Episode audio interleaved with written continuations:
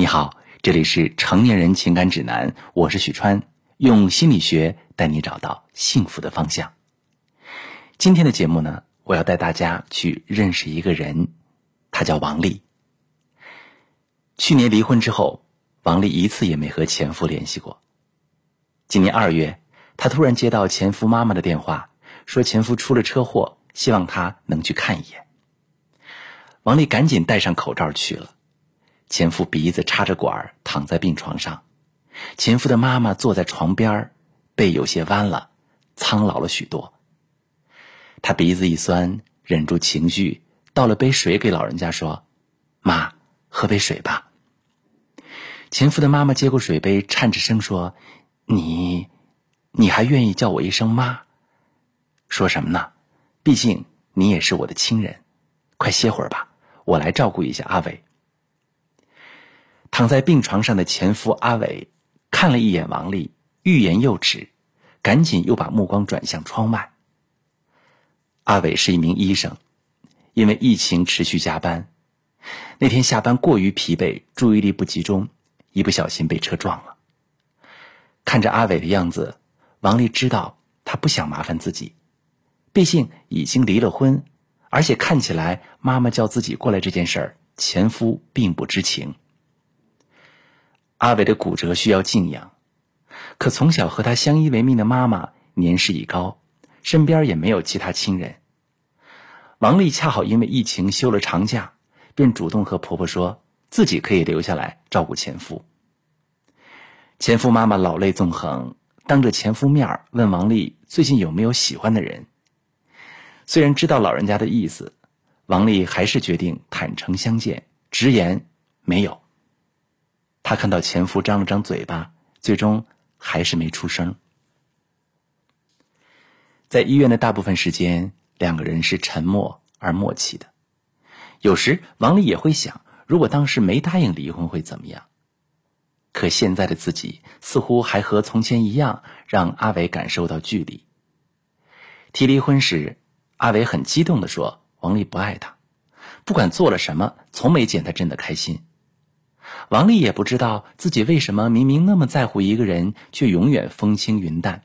他的喜怒哀乐好像永远埋藏在了那个时刻紧张兮兮、不是争吵就是冷战的家里。他可能永远也无法像别的女孩那样，因为一个礼物而欣喜若狂。出院那天，前夫微信他：“谢谢。”王丽回：“大家都是亲人，不用客气。”然后他看着微信的对话框，一直显示对方正在输入，却始终还是没有收到任何信息。明明相爱的两个人，为什么却无法靠近？阿伟提离婚是因为他觉得王丽不爱自己，王丽不敢回头，也是不想让阿伟因为自己的距离感而再次受伤。所以他们明明依然爱着对方，如此不舍。可谁也不敢往前再迈出一步。王丽的状态其实是典型的爱无能的症状，就好像心里始终有一部分是死气沉沉的、被动的、冷漠的，会让对方感觉拒他于千里之外，哪怕他实际上是如此在乎对方。从本质上来说，是因为爱这种能量无法在两个人之间真正流淌起来。王丽。无意识中封锁了自己的心，阿伟曾经用尽力气，还是没有办法打开那把锁，于是会归因为对方不爱自己，而对王丽来说，这只是一种本能的自我保护状态。他从小生活在一个高冲突、高焦虑的环境当中，他的父母经常吵架，父母一吵架，王丽就害怕的不行，怕父母离婚，他时刻会被无法逃避的焦虑感环绕。于是便会在自己的内心修筑一堵高墙，强迫自己不去体会负面情绪，也不对会引起情绪波动的事做出回应。这样带来的副作用是，当王丽用铁桶式的自我防卫把自己的心隔离在负面情绪之外时，他同样也把那些兴奋和美好的感觉隔离开了。